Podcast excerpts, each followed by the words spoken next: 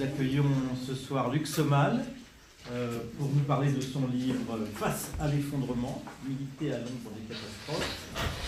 Je dirais tout à l'heure pourquoi euh, il m'a paru pertinent d'ouvrir à Futurible un, débat sur euh, les questions de l'effondrement et du catastrophisme en parlant de ce livre et par exemple pas en parlant du livre de Pablo Servigne et Raphaël Stevens, dont tout le monde a entendu parler, parce qu'il a été un peu le, déclencheur de euh, euh, l'ampleur de ce débat dans le, débat public. Mais avant de lancer la discussion, je ne vais pas faire le présentateur télé qui a ses fiches avec la bio résumée de, de l'invité qui vous dit qui il est. Je vais demander à Luc Semal de se présenter et de nous dire en quelques mots euh, qu'est-ce qui l'a conduit à s'intéresser au catastrophisme écologique. Donc merci beaucoup d'abord hein, Yannick et merci à toute l'équipe de Futurite pour l'invitation. C'est vraiment le côté plaisant de d'une part d'avoir fini le, livre qui était un travail au long cours et puis ensuite de, venir le présenter dans des euh, cercles différents et toujours très très très intéressant et donc je suis très content d'être d'être là euh, ce soir.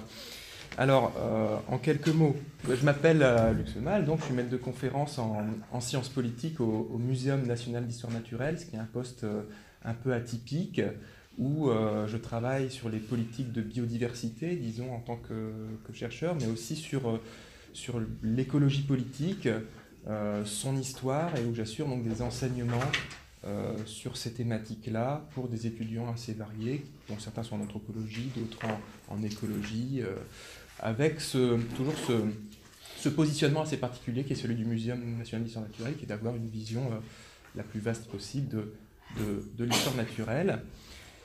Et euh, ce qui m'intéresse particulièrement au Muséum national d'histoire naturelle, c'est aussi d'avoir une réflexion sur la crise écologique, ou la catastrophe écologique globale, sur le, long terme, le très long terme, qui n'a pas toujours beaucoup de sens dans, la discipline à laquelle je me rattache, qui est la science politique. Hein, parler de perspective sur plusieurs siècles, ça n'a pas beaucoup de sens pour beaucoup de, de, mes, de mes, collègues.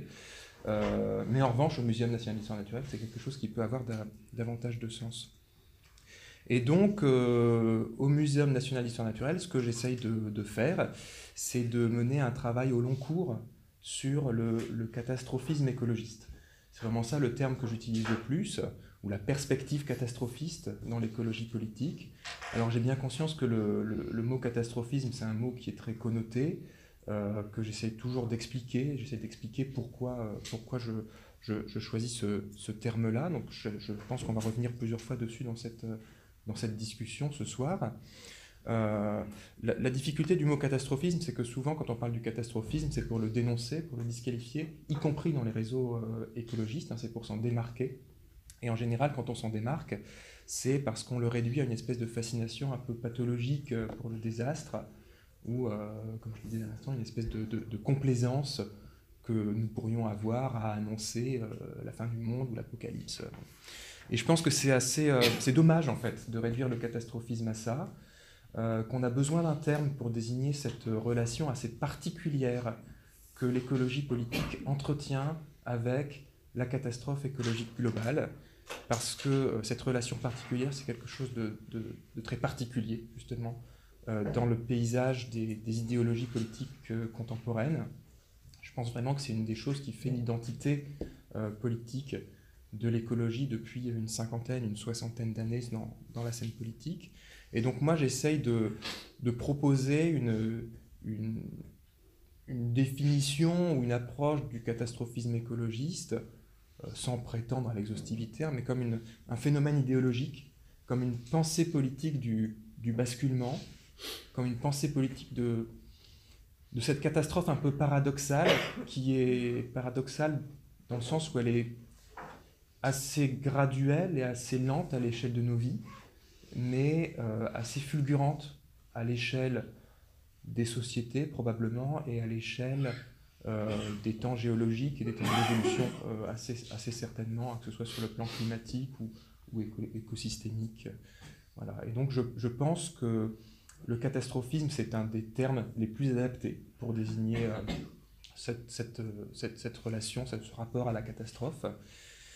Et ce que j'essaye de faire, c'est de mener cette réflexion sur le catastrophisme à la fois sur un plan théorique, en histoire des idées, en essayant d'aller chercher des, textes pionniers, fondateurs de l'écologie politique, en essayant de réfléchir à ce que la, catastrophe fait ou pourrait faire ou devrait faire à nos, conceptions de la démocratie, à nos manières de pratiquer la démocratie.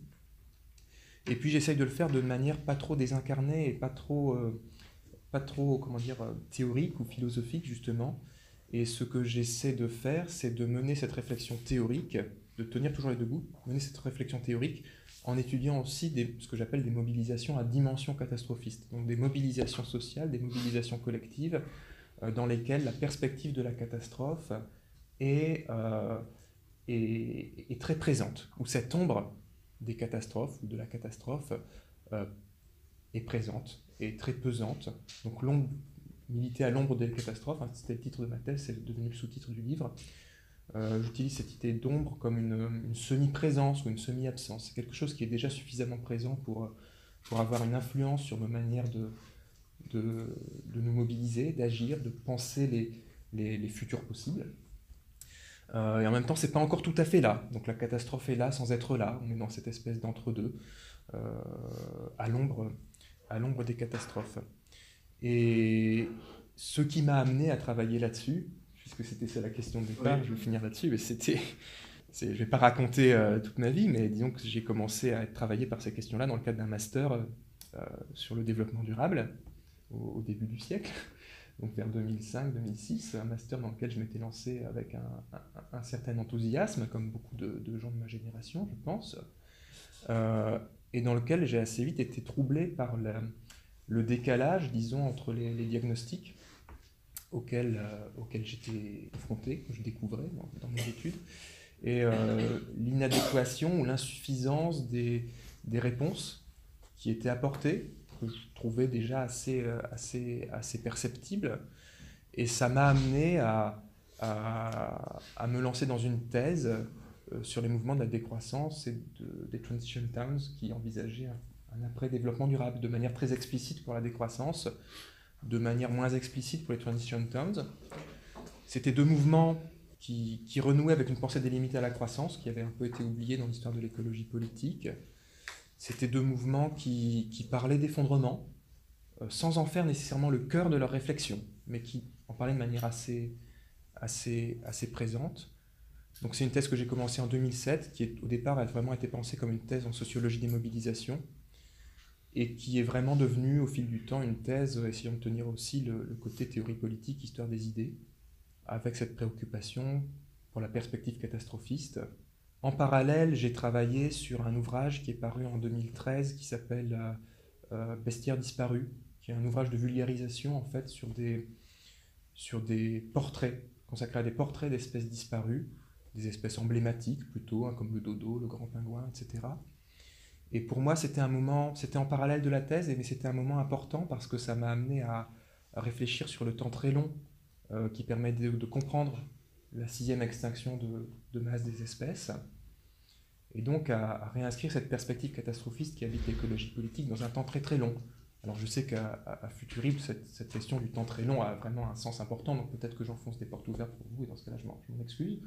Mais disons qu'en sciences politiques, c'était pas évident quand on est doctorant en sciences politiques, d'expliquer qu'il y a des phénomènes écosystémiques qui nous entourent, qui, pour lesquels on a besoin du temps très long, pour, les, bien les, saisir et les comprendre, dans des disciplines, les sciences sociales, où la culture naturaliste n'est pas forcément très présente. Euh, donc il faut beaucoup expliquer cela. C'est ce travail sur le bestiaire disparu qui m'a amené, entre autres, et ce travail de thèse qui m'a amené au Muséum national d'histoire naturelle, et donc, euh, c'est dans le cadre du muséum que j'ai transformé cette thèse en un ouvrage qui est celui qui, m'amène ce soir, euh, qui est publié dans un contexte où euh, la perspective catastrophiste est probablement plus présente que quand j'ai commencé ma thèse, et où il fallait davantage justifier mon sujet à l'époque, et où cette perspective catastrophiste a pris beaucoup de place dans les débats publics, en tout cas en matière d'écologie politique, en se réorganisant de manière assez surprenante et, questionnante autour de la notion d'effondrement, dont on va aussi parler ce soir, je pense. Alors, il y a une première chose que vous faites dans votre livre, c'est de rappeler, euh, c'est important pour euh, situer les choses dans le temps, c'est de rappeler que la perspective catastrophiste, elle est aux origines de l'écologie politique. C'est-à-dire que euh, nous autres, gens ordinaires, qui ne sont pas des spécialistes de la question, euh, on considère que bah, ce livre paru en 2015, le livre Comment tout peut s'effondrer, a mis le, sujet sur la table. Votre périodisation de l'écologie politique, j'aimerais que vous approfondissiez un peu ça. C'est au contraire que dès le début des années 70, cette question est sur la table et qu'elle a ensuite été provisoirement effacée par une écologie positive qui correspond à la période des, des années 90 où les écologistes en France et en Allemagne en tout cas, et peut-être dans d'autres pays, ont été associés à l'exercice du pouvoir.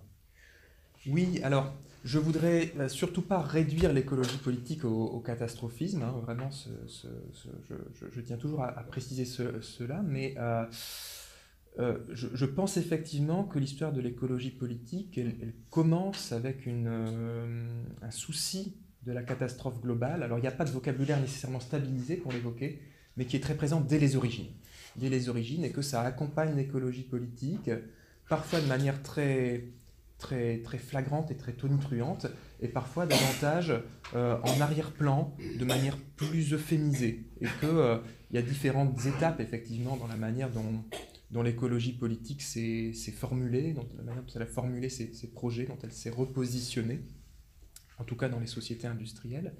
Et euh, ce que j'ai essayé de rappeler dans le livre, c'est le rôle disons, euh, assez séminal, assez fondateur qu'a joué la, question nucléaire dans, dans l'émergence de, de l'écologie politique, notamment, notamment du, nucléaire, euh, du nucléaire militaire au départ.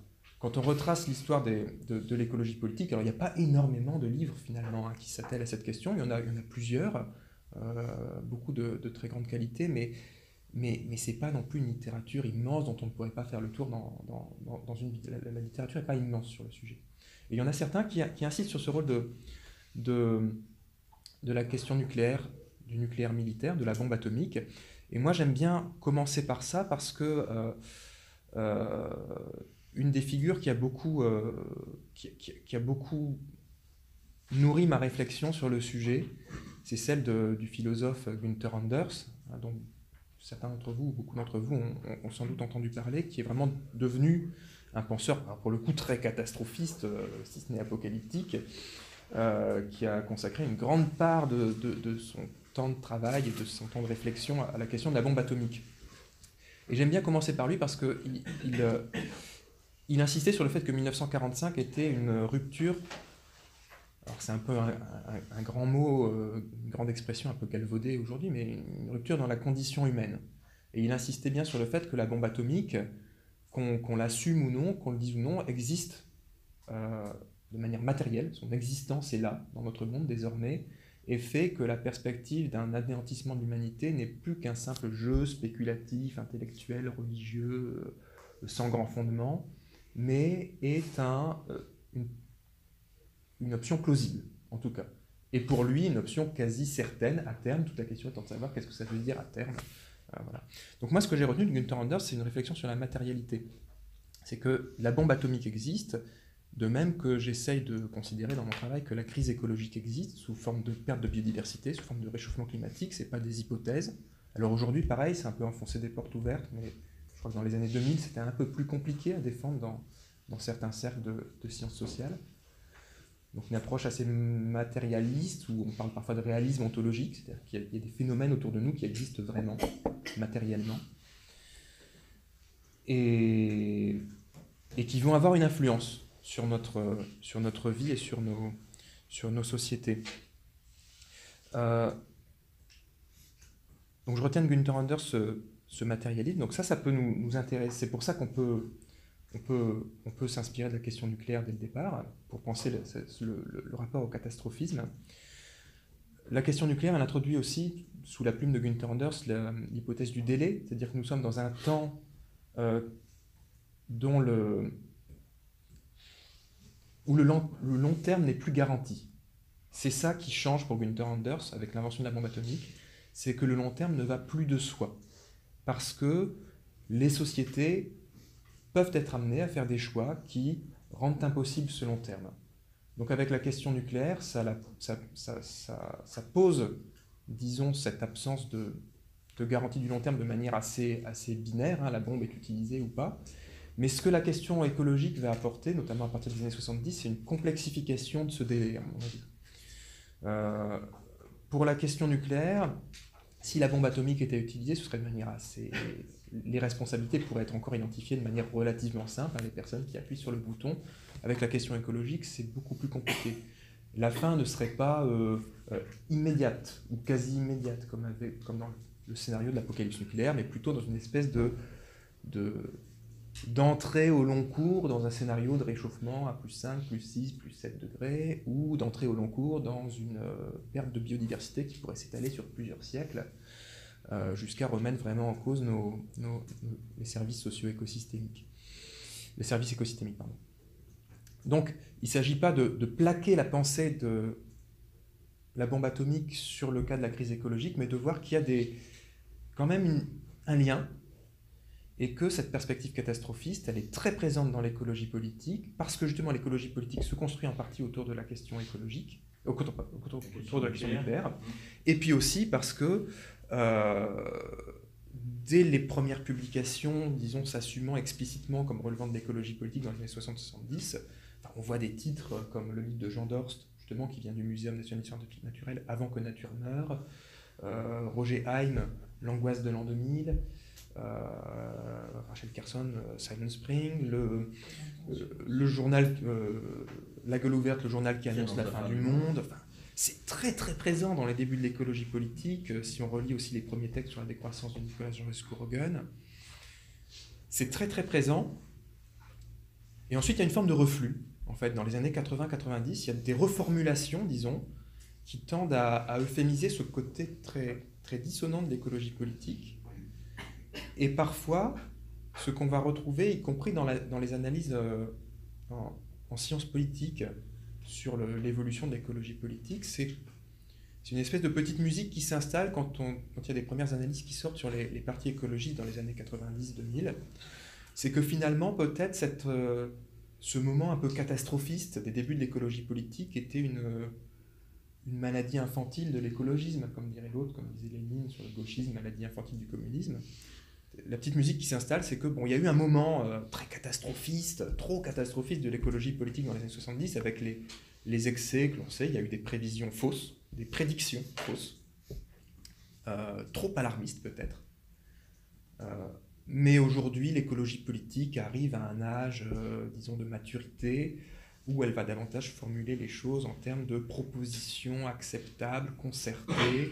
Ça va être aussi un grand moment de, de grande période de, d'institutionnalisation des partis écologistes hein, euh, en Europe, en tout cas dans certains pays européens, qui va passer par des alliances avec des partis de gouvernement, qui va passer par l'euphémisation des points les plus dissonants du discours écologiste, notamment les limites à la croissance, euh, qui va passer par des exercices de cogestion. Et puis dans les années 2000, en fait, on voit revenir des mouvements plus, plus radicaux qui reportent cette thématique des limites à la croissance, qui reportent une approche plus catastrophiste, c'est les mouvements décroissance et des transientons sur lesquels j'ai travaillé dans les années 2000. Et aujourd'hui, euh, c'est beaucoup plus hétéroclite. Hein. On va retrouver ces, ces, approches catastrophistes dans des mouvements comme euh, Extinction Rébellion, comme euh, la collapsologie, comme la décroissance les transientons qui sont toujours actives. Et puis on va voir que même des cercles moins, moins attendus sur les questions catastrophistes vont aussi s'interroger sur ces thématiques de l'effondrement, par exemple, sans l'endosser, mais on voit des ateliers sur l'effondrement, bah, Europe Écologie des Verts, euh, à l'ADN, à Futur Libre. donc euh, je pense qu'on voit une, forme de démarginalisation des, réflexions euh, sur ces approches catastrophistes. Est-ce que la, résurgence de l'approche catastrophiste n'est pas en partie le fruit de l'amertume des vieux militants écologistes, c'est-à-dire ceux qui ont vécu la première euh, période, hein, celle des années 70, qui ont traversé la période de la, de la co-gestion, de la participation des écologistes au pouvoir politique, et puis qui, euh, tirant, euh, c'est ce que vous appelez à un moment donné la génération de la désillusion. Oui, alors, c'est pas la... C'est un facteur explicatif de la résurgence. Voilà c'est pas la génération de la désillusion. Alors, je, effectivement, je dis j'ai l'impression, je pense, je défends l'idée qu'il y a une, euh, une, logique sociale de désillusion qui est à l'œuvre sur ces questions-là. Euh, désillusion au sens où euh, beaucoup de groupes sociaux se sont battus pour des objectifs, des espoirs, par exemple les deux degrés, hein, et qu'on est aux prises actuellement avec un diagnostic de plus en plus difficile à éviter d'obsolescence de, certains de ces objectifs. Donc je me souviens bien de, du début de mes travaux, hein, où il était difficile par exemple de parler d'adaptation dans les réseaux militants, parce que parler d'adaptation, c'était déjà euh, abandonné. C'était déjà euh, annoncé que euh, une partie du réchauffement climatique est, inévitable. Il y avait vraiment ce discours-là qui était important. Et on est totalement passé à autre chose maintenant. C'est-à-dire que maintenant, il est convenu, même dans les cercles radicaux, que la question d'adaptation va se poser. La question, c'est sous quelle forme? L'adaptation de quoi mais, mais les termes du débat sont quand même repositionnés. Alors, dans ces, ces, mobilisations des années 2000 sur lesquelles je travaillais, où il était encore compliqué de parler d'adaptation, euh, il y avait deux générations qui étaient principales, qui étaient plus représentées que les autres. Euh, et c'était effectivement ce que une génération euh, primo-militant, donc c'était des jeunes qui avaient, qui avaient 20 ans, et puis une génération, disons, de, de doyens ou de pionniers de l'écologie politique. Alors pour commencer par, par ceci, euh, cette génération pionnière de l'écologie politique, c'était ceux qui avaient 20 ans dans les années 70, qui ont participé pour certains à la campagne de René Dumont. Alors si on prend un exemple, un exemple célèbre, emblématique, personne qui incarnerait ça, vous pouvez penser par exemple à Yves Cochet. Ah, il est jeune militant, il a participé au début de l'écologie politique, il a participé à, à, euh, à la campagne de René Dumont. Ensuite, il y a eu d'autres phases, disons, des mobilisations écologistes qui l'ont amené à participer, y compris à l'institutionnalisation des écologistes, à devenir ministre d'un gouvernement euh, de gauche plurielle. Et puis on le retrouve ensuite dans les réseaux de la décroissance, euh, justement sur un constat, en quelque sorte, de désillusion par rapport au développement durable, par rapport à ce que peut faire l'écologie partisane, à ce qu'on peut en attendre, euh, et en fait, derrière euh, cet exemple que je prends, parce que c'est quelqu'un que vous connaissez tous, en fait, je retrouvais des, récurrences dans les trajectoires biographiques des militants. C'était quelque chose d'assez présent. Des, militants qui avaient été des communautés écologistes assez radicales dans les années 70, qui ensuite ont eu des enfants, ont, fait leur vie, et puis qui reviennent à un militantisme assez radical dans les années 2000, mais dans un contexte où les horizons écologiques se sont déjà assez nettement assombris. Et puis l'autre génération, bah, c'était celle qui avait 20-25 ans dans les années 2000 et qui commence sa, trajectoire militante euh, dans un contexte où beaucoup de choses ont déjà été essayées en fait par l'écologie politique, où il est difficile d'avoir un, enthousiasme naïf, par exemple, sur ce que pourrait faire une entrée en politique de, des une entrée au gouvernement des partis écologistes, ou ce que pourraient faire des ONG, ou ce que pourrait faire l'action locale. Euh, et, où en revanche, il commence à y avoir la certitude, moi c'est vraiment dans ces mouvements-là que j'ai commencé à le, sentir, que euh, la crise écologique était moins une question de génération future qu'une question de génération présente. Que les deux degrés, on les verrait peut-être, euh, je dis on parce qu'en fait je fais partie de ces générations-là, on les verrait peut-être à devenir de notre vivant. on sera vieux, mais on sera de notre vivant. Et que de ce fait-là, par exemple, avoir des, enfants, euh, envisager une carrière, euh, choisir des études, choisir un lieu de vie, ça ne se pose pas tout à fait de la même manière si on, si on choisit d'y croire ou d'y accorder suffisamment de crédibilité pour pas l'évacuer. Et donc ça amène à des questionnements qui sont inconfortables. Donc il y a une logique de désillusion, effectivement, dans la mesure où il devient difficile d'en faire totalement abstraction dans la manière d'envisager ce que peut espérer l'écologie politique et dans la manière de formuler un projet écologiste. Alors vous insistez euh, par rapport à la, critique souvent, plusieurs fois adressée aux théories de l'effondrement, au catastrophisme, d'être euh, une, doctrine, une attitude de renoncement à l'action. Mhm. Euh, vous insistez dans votre livre sur l'existence de plusieurs formes d'action qui s'inscrivent dans cette perspective catastrophiste. Vous pouvez un peu revenir sur cette typologie de, des villes en transition, des communautés résilientes, nous esquisser ce, ce paysage de, de, ceux qui continuent de militer à l'ombre des catastrophes et qui n'ont pas purement et simplement qui ne sont pas purement et simplement repliés sur une position purement éthique, purement spirituelle ou purement pragmatique, personnelle, d'attente de l'effondrement. Alors, c'est vraiment ce que j'espère avoir le plus euh, démontré dans ma et puis représenté dans l'ouvrage qui en est tiré, c'est que euh, l'idée reçue selon laquelle le catastrophisme serait forcément démobilisateur est fausse. Mon avis, c'est plus compliqué. Je ne dis pas que c'est forcément mobilisateur, mais je crois que c'est plus compliqué que ça, et qu'il faut comprendre, quand on regarde la sociologie des mobilisations, qu'il y a énormément de gens très actifs dans les réseaux écologistes et de manière très différente en fonction des acteurs, qui ont cette perspective catastrophiste à l'esprit au moins une partie du temps, pour une partie des diagnostics. Et, en fait, toute la, nuance, c'est de bien saisir que la, la catastrophe dont on parle, c'est pas nécessairement la fin du monde. Moi, j'ai plutôt tendance à parler de, processus catastrophiques qui est lent à l'échelle de nos vies, mais rapide à l'échelle des, temps géologiques ou des écosystèmes. Donc un processus catastrophique à potentiel apocalyptique. On ne peut pas évacuer totalement euh, que ça, ça, parte en guerre nucléaire dans un monde complètement réchauffé. Je crois que ça fait partie des options. Euh, qui peut connaître des phases d'emballement et d'effondrement. Mais c'est pas écrit d'avance. Bon, ça, c'est pas futurible que je vais l'apprendre. Hein. Il y a plusieurs futurs possibles. Et euh, c'est justement parce qu'il y a plusieurs futurs possibles qu'il y a la place pour des luttes politiques, qu'il y a la place pour des projets politiques, pour des rapports de force, pour essayer de trouver des réponses euh, démocratiques plutôt qu'autoritaires, des réponses fondées sur le, partage plutôt que sur l'accroissement des, inégalités, par exemple, sur la répartition des efforts de sobriété, euh, sur la répartition des ressources restantes. Et alors, ce qui est particulier, c'est que, il y, a deux choses. D'abord, de manière contre-intuitive, je pense vraiment que la perspective catastrophiste, elle peut vraiment être un, aiguillon des mobilisations écologistes et qu'elle peut vraiment être un aiguillon démocratique.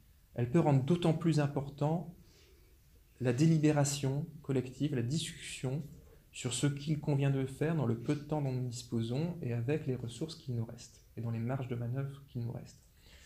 Euh, grosso modo, pour le dire autrement, de manière un peu imagée, donc forcément raccourcie, euh, si on considère que les ressources fossiles sont potentiellement infinies, il n'y a pas vraiment de raison de délibérer des usages les plus pertinents. Euh, donc on peut très bien remplir son 4x4, il n'y a pas de souci, c'est pas plus absurde qu'autre chose. Si on rentre vraiment dans une perspective de finitude, où les ressources sont limitées, où le temps dont on dispose est limité, euh, il devient légitime de poser la question de la pertinence des usages. Et en l'occurrence, euh, remplir son 4x4, c'est pas forcément l'usage le plus pertinent, et ça devient il devient légitime d'en faire un objet de discussion politique. Donc je pense que ça peut être un aiguillon démocratique, je ne dis pas que ça l'est nécessairement, mais je pense que ça, ça, peut l'être, ça, ça, mérite de l'être. Ce qui est compliqué avec le catastrophisme, c'est que la perspective catastrophiste euh, ne conduit pas de manière intrinsèque à un type d'action plutôt qu'un autre. Ce que j'ai observé dans le mouvement de la transition, c'est un cas où la perspective catastrophiste a amené à des délibérations à l'échelle locale, dans un contexte où il y avait une perte de confiance, notamment dans les négociations internationales euh, visant à limiter le réchauffement climatique. Il y a eu une forme de repli militant sur le local. En général, les militants avec lesquels j'ai fait des entretiens disaient pas euh, les négociations climatiques ne servent à rien. C'est juste qu'on voyait qu'il y avait une érosion de la confiance euh, et de l'espoir qui était placé là-dedans, et que bah, ce, repli sur le local était un peu un, moindre mal dans une situation à laquelle il s'adaptait en fait. Et ce retour au local euh, se traduisait de manière assez ouverte, c'est-à-dire qu'il s'agissait, c'était pas un, un repli autarcique, c'était comment est-ce qu'on fait pour, de manière la plus inclusive possible, essayer de proposer des scénarios de reconstruction de la résilience locale dans lesquels nous arriverions à faire preuve de solidarité malgré les chocs énergétiques et climatiques qui s'annoncent. Énergétiques parce qu'ils avaient beaucoup à l'esprit le pic pétrolier à ce moment-là. Et donc il y avait un effort qui me paraissait intéressant d'essayer de construire des réponses solidaires, fondées sur la délibération à l'échelle locale, à ces, désastres et ces catastrophes qui, s'annonçaient sans qu'il y ait un scénario précis hein, lié à ces, catastrophes. le mouvement de la décroissance, par rapport à ça, a beaucoup prôné l'importance de l'échelle locale. Et par exemple, dans ses formulations politiques et dans ses propositions de revendication, s'adresser davantage à l'État. le mouvement de la décroissance demandait une réduction du temps de travail, le mouvement de la décroissance demandait l'instauration d'un salaire, euh, d'un revenu maximum pour réduire les inégalités euh, par anticipation de la, catastrophe écologique. Euh, le mouvement de la décroissance envisageait des, politiques de réduction du trafic aérien. Parce que c'était dans le contexte français, parce que sans doute ce mouvement principalement français était plus orienté vers, l'imagination de réponse au niveau national. Donc il n'y a pas de réponse intrinsèque. On pourrait dire que Extinction Rébellion, par exemple, autour de la désobéissance civile aujourd'hui, propose un autre type d'action inspiré par une perspective catastrophiste, davantage fondée sur la désobéissance civile et sur l'interpellation des, dirigeants et de, l'opinion publique. Effectivement, on peut faire une typologie, donc il n'y a pas vocation à être exhaustive, mais il n'y a pas de, forme de mobilisation qui serait une réponse intrinsèque. voilà, et une forme d'action peut aussi y avoir des formes de démobilisation et de, et de renoncement et de désespoir. Ça peut aussi arriver, mais dans ce cas-là, ça rentre plus dans les mobilisations. Bah, je pense là au livre d'Yves Cochet, euh, qui euh, est quand même essentiellement une chronique du renoncement à l'action. Je me prépare à une société sans énergie, sans numérique, sans mobilité, et donc j'ai euh, ma petite maison, mon âne, mon carré de patates, et, et, je compte sur la solidarité avec mes voisins. Alors, il a un scénario court terme, hein, Yves Cochet. Yves, euh, Cochet, j'en ai. En 2030, euh, en 2030, la population du monde aura été divisée par trois et on n'aura plus de plus de plus d'électricité, plus d'internet, plus d'État, plus de services publics et ça sera chacun pour soi. Alors Yves Cochet, c'est quelqu'un que, que, que je, je, connais bien pour le côtoyer euh, au sein de, de l'Institut Momentum, hein, qui a, et c'est aussi quelqu'un qui a énormément inspiré mes, mes travaux sur le, le catastrophisme, sur la décroissance. Euh, et qui effectivement ces dernières années s'est davantage orienté vers les thématiques de l'effondrement avec des euh, formules choc, euh, dont celle que, que vous venez d'évoquer. Donc si vous n'avez pas lu Devant l'effondrement, hein, effectivement c'est très sombre dans le diagnostic, c'est-à-dire que c'est une des personnalités aujourd'hui publiques qui va le plus loin dans ce qu'il considère comme déjà irréversible. Pour autant, là où c'est plus compliqué, je pense, c'est que, euh, c'est là qu'il faut être nuancé, disons, dans, si on essaie de mener un travail sociologique, de l'ordre de, la sociologie des mobilisations, c'est que tenir ce discours n'est pas anodin, mais c'est un discours qui est tenu aussi en tant que euh, responsable d'un think tank, d'un laboratoire d'idées, qui de fait n'a pas renoncé à une forme d'action et d'engagement, qui a encore une forme d'alerte assez paradoxale puisque on, peut en trouver, disons, des, des, individus ou des petits groupes qui seraient dans une perspective comparable à ce qu'évoque Yves Cochet dans son, euh, dans, son ouvrage ou dans ses vidéos, mais justement sans ce travail d'interpellation, de proposition qu'on peut discuter, mais qui existe, de fait. Donc il y a un engagement assez paradoxal. Et là, euh, je pense qu'on on, pourrait davantage s'inspirer, c'est moins mon, mon, registre et mon propos de, de, la figure paradoxale du lanceur d'alerte ou, du, euh, prophète de malheur. Mais, mais je pense justement que chez Yves Cochet, justement parce qu'il y a un travail de, d'exposition, en fait, euh, qui crée la polémique, avec laquelle on peut être d'accord ou pas, justement, il n'y a pas complètement un renoncement. Et c'est là qu'il faut saisir les paradoxes de la, de, la démarche catastrophiste. Hein. C'est que on n'est jamais catastrophiste, en tout cas dans les mobilisations que j'étudie moi, on n'est jamais catastrophiste 100% du temps euh, sur 100% des sujets. C'est intenable euh, psychologiquement, c'est épuisant. Euh, il y a une respiration du catastrophisme. Il y a des trajectoires biographiques. Et, les gens qui parlent d'effondrement, quand ils sortent de la, conférence, ils se demandent bah, qu'est-ce que je vais manger maintenant? Voilà. parce qu'on a faim. Et que la vie est comme ça. Je vais en venir à ce qui est pour moi Euh, du point de vue de la prospective, le, paradoxe peut-être le plus intéressant de votre livre, vous avez, en présentant vos travaux tout à l'heure, parlé du long terme et du très long terme. Mm. Euh, il n'y a pas si longtemps, et je pense notamment aux travaux de notre ami Dominique Bourg, qui est conseiller scientifique de Futurib, il n'y a pas si longtemps, euh, il y a quelques années, Dominique Bourg, dans les propositions qu'il faisait en matière d'organisation démocratique pour faire face à, à problème écologique, euh, invoquait euh, l'opposition entre le court-termisme de la démocratie, l'action politique, l'horizon électoral, etc., et la nécessité de se projeter dans le long terme pour répondre aux questions écologiques. Et euh, il proposait, dans son projet de bioconstitution, de remplacer le Sénat par une chambre du futur tirée au sort parmi la population avec un droit de veto et qui exercerait donc son rôle dans la séparation et l'équilibre des pouvoirs avec ce droit de veto au nom du futur et au nom du long terme. Euh, donc on était dans un débat assez classique au fond euh, entre euh, les experts, les scientifiques, les tenants d'une vision historique à long terme, et puis les opérationnels, les politiques, les élus, avec leur collimateur limité à l'horizon de leur réélection. L'entrée en force du catastrophisme dans le débat public inverse complètement la perspective. C'est-à-dire que euh, ce qu'on entend aujourd'hui, notamment à mesure de la publication des rapports du GIEC, c'est que l'horizon se raccourcit.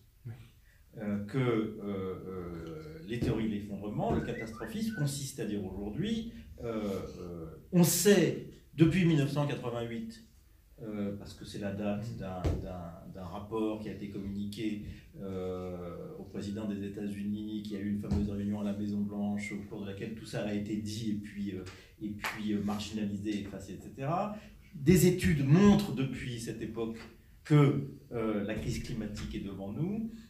on aurait pu à l'époque agir, on ne l'a pas fait. Il y a eu la conférence de Rio, à nouveau, elle a affirmé un certain nombre de choses, on ne l'a pas fait, et ainsi de suite. Donc, il y a toute une série d'événements, de réunions, de moments d'alerte qui se sont euh, euh, succédés depuis le début des années 90. Le temps a été perdu. Maintenant que le temps est perdu, on est rentré dans un processus d'irréversibilité d'un certain nombre de phénomènes, notamment le réchauffement climatique, mais il y en a d'autres, notamment dans le champ de, l'épuisement des ressources, de euh, la, pollution par les microplastiques, de l'effondrement de la biodiversité, etc.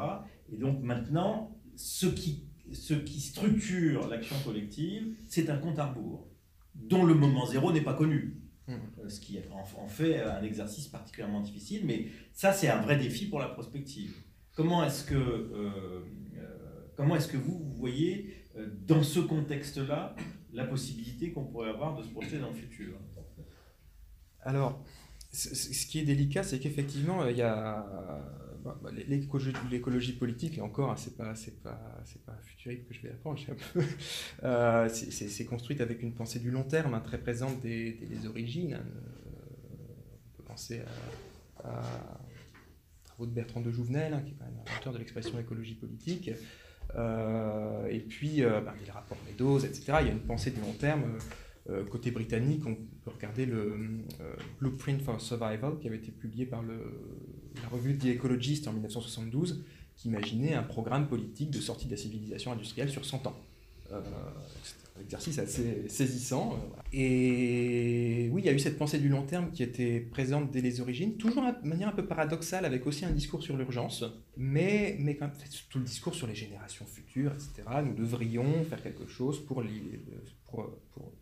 léguer un monde vivable à, à nos enfants et petits-enfants peut-être qu'il y a eu une forme de, confort qui s'est installé euh, bon an mal an, euh, de manière assez insidieuse.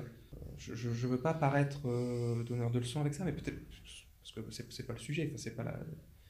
peut-être qu'il y a une forme de confort à un moment donné qui s'est installé à, vouloir à ne parler qu'en, perspective du long terme, une génération future. Et une difficulté à saisir qu'à mesure que les années et les décennies passaient, ben, ce long terme se, se rapprochait effectivement. Ce qui est délicat dans la période actuelle, c'est que euh, on voit ressurgir des urgences de court terme euh, plus tôt qu'on ne pensait, avec par exemple un réchauffement climatique plus rapide et plus massif qu'on avait envisagé. Et donc on a une, espèce de retour de balancier et de focalisation sur le, les risques, bah, par exemple, d'effondrement à court terme. C'est une des formulations très présentes aujourd'hui. alors que ça me semble plus complexe que ça. Dire que les problèmes de court terme se posent désormais, mais viennent se surajouter aux problèmes de long terme, et qu'il faut essayer de tenir les deux bouts.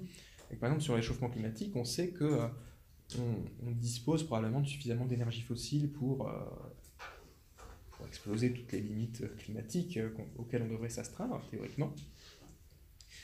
Et que c'est seulement par souci du long terme qu'on pourrait faire le choix de faire un autre choix, faire un choix d'autolimitation collective, et qu'on a besoin de ce souci du long terme pour, pour s'orienter vers, vers ce type de, de décision, d'autolimitation.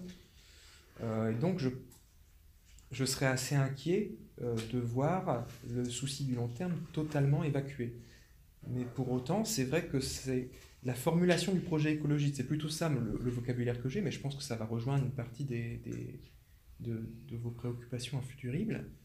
Euh, la formulation du projet écologiste est effectivement prise en étau dans des temporalités très, très différentes et qu'on n'a pas l'habitude, la routine, euh, d'articuler les unes avec les autres, et qu'on est pris aussi dans des dilemmes maintenant. Euh, les dilemmes entre l'urgence et les contraintes de long terme, et que c'est encore plus inconfortable que ce que ça a été il y a quelques décennies, quand on pouvait encore se, euh, envisager les problèmes comme le réchauffement climatique sous l'angle des générations futures.